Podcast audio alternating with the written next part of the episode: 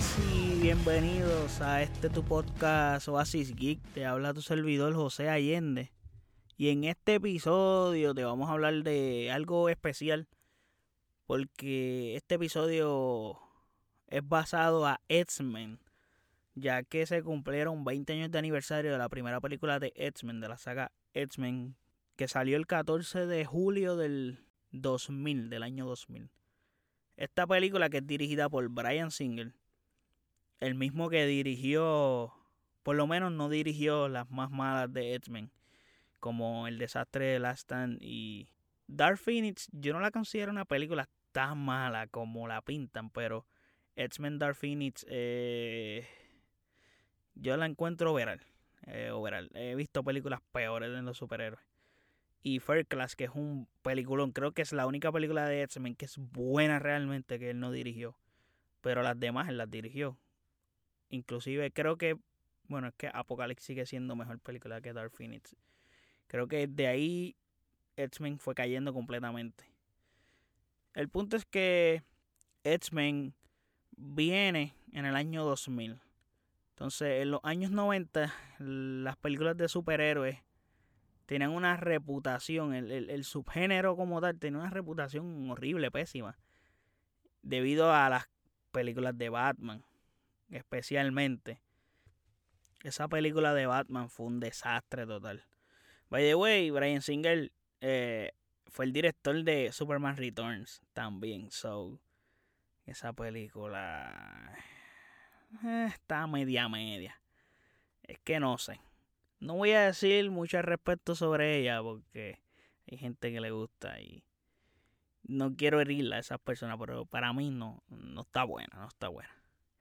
Pero X-Men básicamente pues venía con esa carga en el año 2000 cuando se lanzó, que era la de lo mal que le iba y lo ridículo que era una película del subgénero superhéroe. Y Marvel en los años 90 pues estuvo al borde de la quiebra o quebró literalmente y comenzó a vender los derechos de sus personajes, los derechos fílmicos, como Spider-Man a Sony, X-Men y los Cuatro Fantásticos a Fox y etcétera. Fox ya estaba teniendo éxito en las películas de Star Wars, aunque pues las precuelas no fueron ahora mismo no son tan, o sea, no están bien tan bien vistas, pero eh, en su momento pues tuvieron un éxito, no por la crítica, sino por la audiencia como tal. Entonces Brian Singer, que trabajó de cerca en esos proyectos, pues él parte de los efectos y cosas que se usaron en esa película, en esas películas de Star Wars, pues la adaptó para X-Men. Especialmente la amenaza fantasma, que es la película que, que salió en el 97, si no me equivoco, la de Star Wars. Sí, creo que sí. Que es la que sale Darth Maul y Anakin es un niño, etc. Y agregándole que X-Men vino con un buen casting. O sea, creo que ha tenido uno de los mejores castings que pueden tener una película. A pesar de lo mal que le iba a este subgénero. Porque tienen a Ian McKellen, que es el que hace de Magneto y él sale en Lord of the Rings y sale en The Hobbit. Profesor Edge, que es Patrick Stewart, que sale en Star Trek. Eh, Halle Berry, que es la que hace de Storm, que ya ha hecho papeles, bueno, en Kingsman, James Bond, sale en la tercera película de John Wick, el desastre de Woman que pues es un desastre, pero pues ella salió y eso le dio exposición a ella, de todos modos, y Obviamente Hugh Jackman como Wolverine, que este es el personaje más importante de, esta saga de X-Men. Porque literalmente creo que es el personaje más mercadiable también. Y aunque no, no es un personaje en los cómics tan importante, pero como les dije, es el personaje más mercadiable, creo, para mí. Y pusieron un actor súper desconocido completamente. Aunque Brian Singer quería otro, que era también australiano, no recuerdo muy bien el nombre ahora.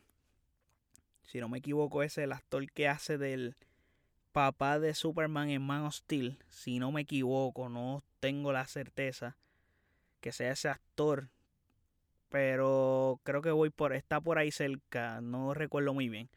El punto es que ese actor este fue el que recomendó a Hugh Jackman como que mira, pueden usarlo a él y es joven, etcétera. Y esta película es muy interesante porque le dio un giro a lo que hoy son las películas de superhéroes y hoy las toman en serio, que creo que era el toque que le faltaba a las películas de superhéroes, como que ellas necesitaban problemas reales que pasaban en los mismos cómics, no cosas estúpidas, no cosas sencillas, tú eres el malo, yo soy el bueno y ya como que problemas reales, que el villano, como por ejemplo en Infinity War, el villano tenga motivos que cuando tú nos analizas a fondo, tú hasta lo puedes entender desde cierto punto de vista, al mismo Thanos, como lo que él quiere hacer del chasquido y quiere crear un balance en el universo porque los recursos se están perdiendo, porque hay demasiada mucha gente, etcétera.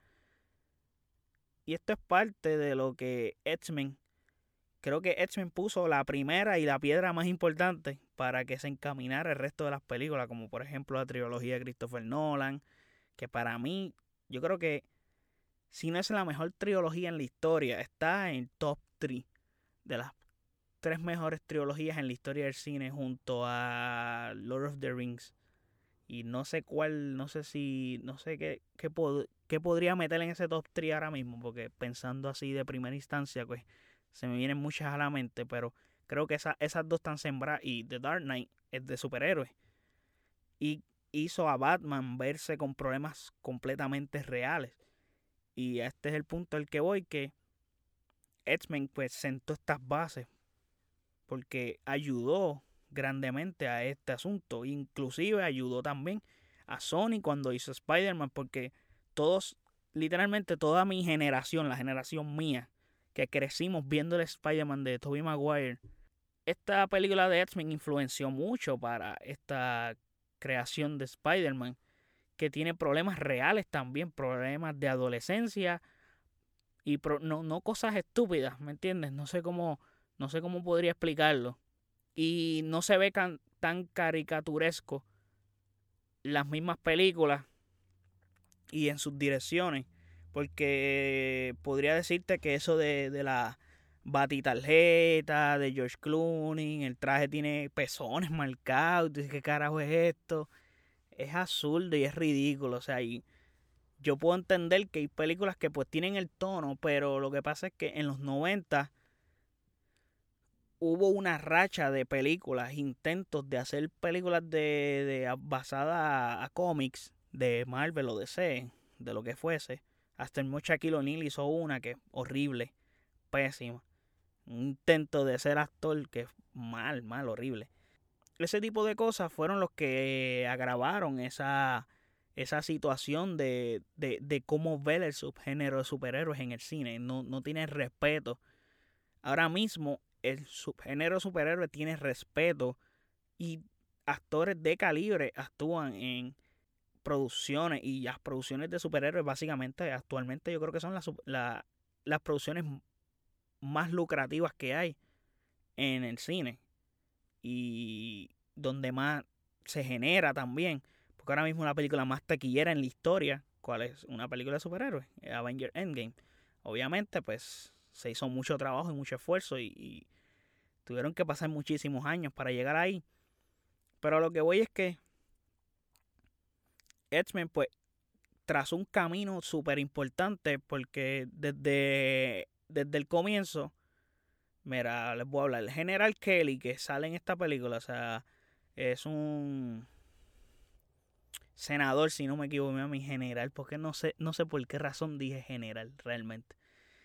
Anyway, es un senador, un congresista, si no me equivoco, él hace un acto de registro de, de, mutantes donde ellos deben de revelar su identidad e habilidades, ya que pueden ser una amenaza para el mundo.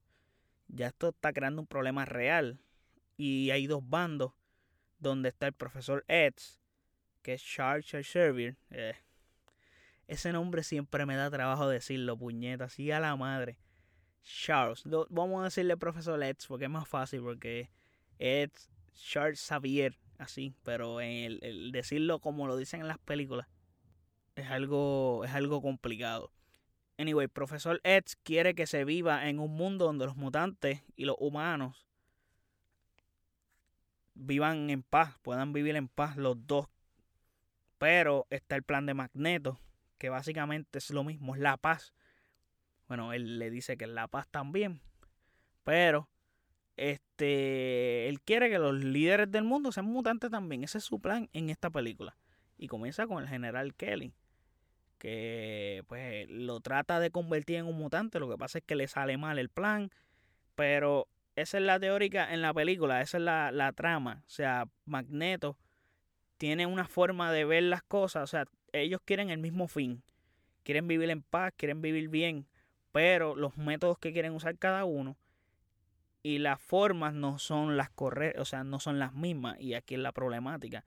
Y ellos son amigos, son panas. Y en la misma película de First Class, tú comienzas a ver esa historia que creo hubiese sido muy interesante haber comenzado por ahí, pero creo que no hubiese sido tan atractivo para el público en aquella época, por ejemplo, en el año 2000, tener una película donde pues todos están comenzando desde cero y los X-Men no tenían ese bagaje este que, que ya tienen, que, que, ya tenían cuando salió First Class, que First Class fue como básicamente un reboot del desastre de Last Stand, que no sé por qué caramba, esa película no debió ni existir.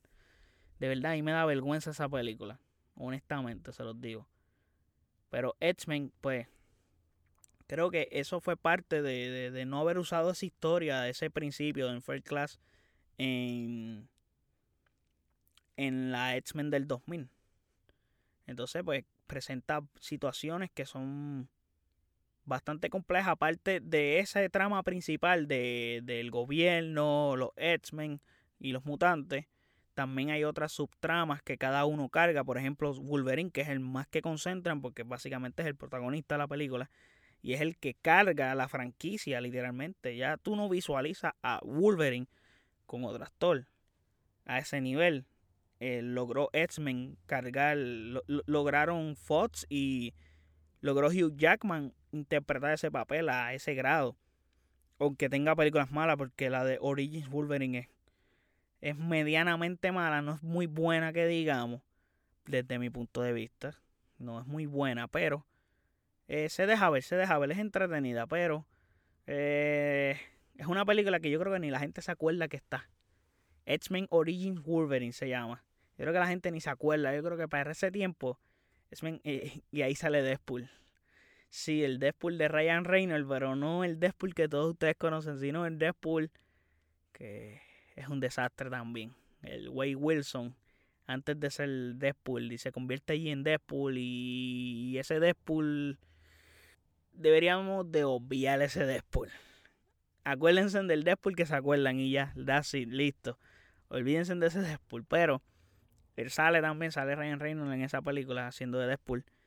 Y nada, que él, creo que en la escena post crédito de la segunda de Deadpool, él mata a ese Deadpool.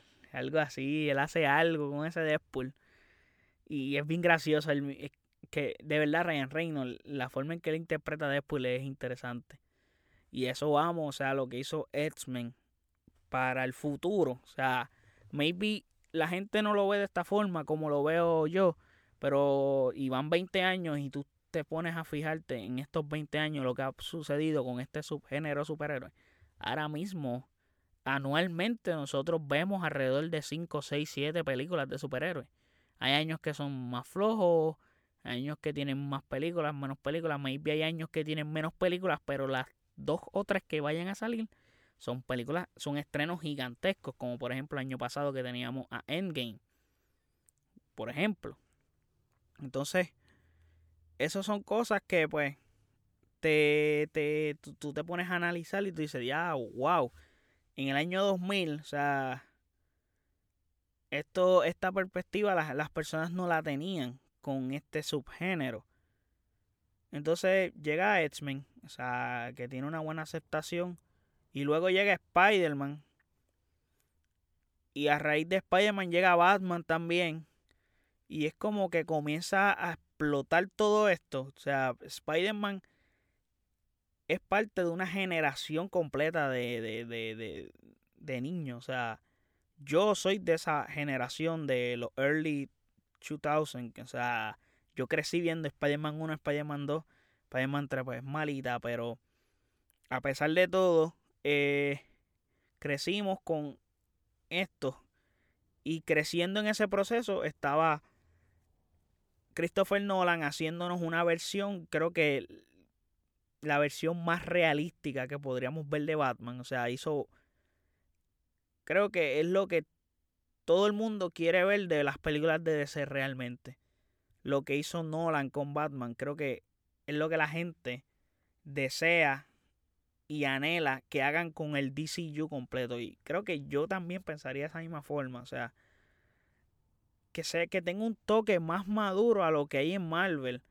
Y sería muy interesante tener eso en, en DC porque así podrías diferenciarte del universo, ¿me entiendes? No sé, sería lo más ideal. O sea, ya que quieres hacer un universo, la manera correcta es hacerlo, tener una identidad. Eso esa era la palabra, tener una identidad. Pero el DC ha hecho todo mal, ha hecho un desastre, no ha sentado bases ni nada. Pero el futuro de DC está prometedor en estos instantes. So, esperemos que las cosas vayan bien, vayan mejorando. Este año ha sido de DC. O sea, Marvel está súper callado, Marvel no da noticias. So, DC está quedándose con, el, con el año, a pesar de que ha sido un año malo y estamos a falta de noticias de esta índole. So, DC ha sido el dueño de este año y Warner ha sido dueño y señor de noticias en este año, especialmente con el retraso de Tenet, que me duele muchísimo este retraso porque de verdad yo esta película la quiero ver, anhelo verla, entonces ahora sé que la película no la voy a ver hasta el año que viene y yo, demonios yo quiero ver esta película. Sería muy interesante esta conversación cuando el año que viene salga la película de Tenet y la Batman de Matt Reeves, que son las películas de Robert Pattinson. Pues Robert Pattinson sale en Tenet también. Tenet tiene un buen casting y Robert Pattinson, ah, por más que lo critiquen, la basura de Twilight, pues esos son errores que uno comete en la vida. Y eso lo va a tener que cargar siempre y maybe siguiendo haciendo estas películas con mayor presupuesto y más escala de llegada en las personas, podría lograr borrar esa imagen de, del vampiro que brilla en Twilight. Y eso sería muy bueno para él.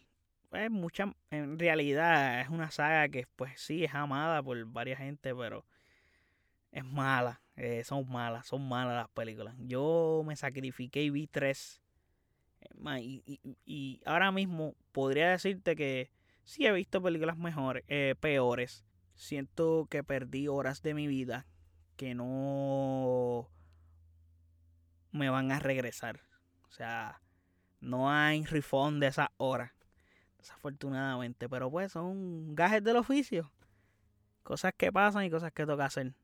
Pues nada, volviendo al tema de X-Men.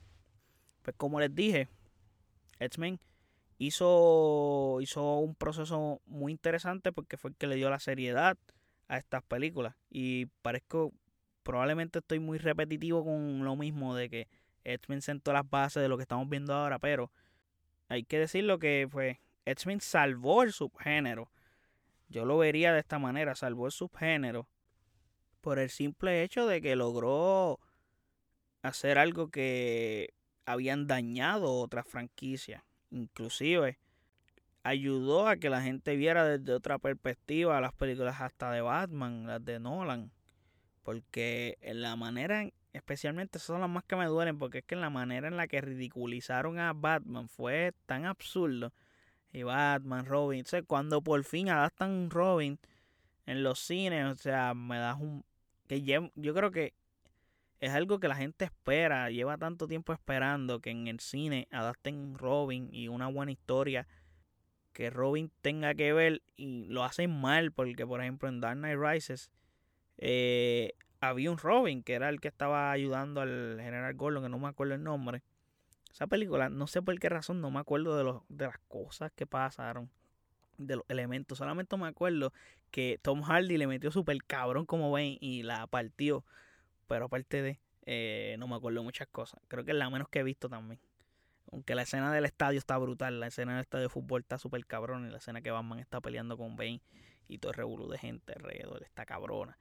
Tiene muchas partes cabronas, pero no recuerdo la película tan bien. Necesito verla. La voy a tener que ver recientemente. Voy a tener que buscar la manera de verla en estos días. Porque es que ahora hablando de este tema, pues mm, me acuerdo de cosas, pero como que necesito un refresh. Y sé que la película es buena. Esa trilogía es redonda. Pero X-Men pues logró ese tipo de cosas y ayudó a Spider-Man, al éxito de Spider-Man tiene que ver mucho con la forma en que X-Men llegó.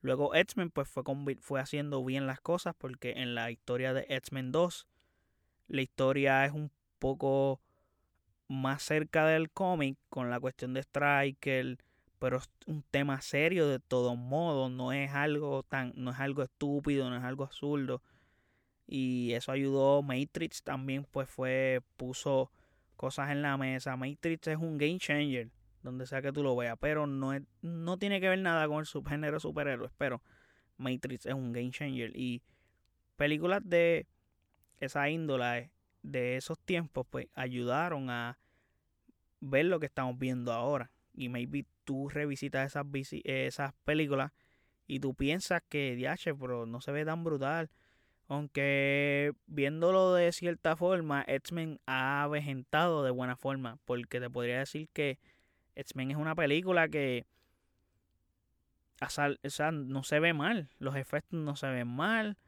O sea, sí, te das cuenta que es principio de 2000. Pero por ejemplo, tú ves una película de Star Wars y los efectos han avejentado muy mal. Porque probablemente en ese tiempo los efectos se veían en la madre y te decía, diablo, que efectos más cabrones muchos a computadora, etcétera. Pero este a los ve hoy y se ve malísimo. Yoda se ve horrible.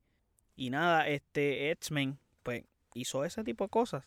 Y me agrada, o sea, y podemos, gracias a X-Men podemos disfrutar lo que hemos disfrutado hoy, podemos disfrutar la índole de los problemas que pasan en los cómics, como con el Civil War, que es un problema mucho, bien gigante, porque los superhéroes han hecho cosas que, tienen que ver con el mundo y quieren hacer los, acuerdos de Sokovia para que lo que básicamente bien parecida esa trama a lo que presenta en la primera película de X-Men que los mutantes se tienen que registrar porque son peligrosos, que básicamente acá es algo similar, no es lo mismo, pero es similar en cuanto se tienen que hacer como que un acuerdo para que tú digas que yo soy tal persona, estos son mis poderes y pues no puedes actuar por cuenta propia y así, y así, así. Y hay que agradecerle a X-Men. So, gente que no haya visto X-Men, por favor, les recomiendo que las vean. Vean las películas de X-Men, se las recomiendo muchísimo. Mi película favorita de X-Men es Days of Future Past. No sé si así es el título, pero es por ahí. Esa es la que va después de First Class. Esa película es un fucking peliculón. Qué película más fucking cabrona. Esa película está de mente. De verdad. Y es la película donde mejor, mejor, o sea, restándole X-Men 1 y X-Men 2. Luego de ahí, pues Wolverine ha sido principal, pero no ha lucido tan bien. Pero la mejor película que Wolverine luce es en esa película, X-Men Days of Future Past. So, véanla, porque está espectacular la película. Y nada, gente, espero que les haya gustado este episodio. Espero que aprecien a X-Men. Aprecien a X-Men y esperen con muchas ganas a X-Men en Disney cuando Disney lo haga. Y vamos a ver si Disney logra hacer algo bien con X-Men y los introduce muy bien con los Avengers y con el resto del MCU, que es algo que todo el mundo está esperando. Yo pienso que le van a dar un buen descanso. Pienso que los cuatro fantásticos van a llegar primero. Que ellos sí merecen de verdad ellos merecen este que hagan algo bien con ellos porque aunque tuvieron dos películas en los 2000 que por cierto Chris Evans hace del hombre de la antorcha humana. Y a pesar de eso eh, no son películas tan buenas.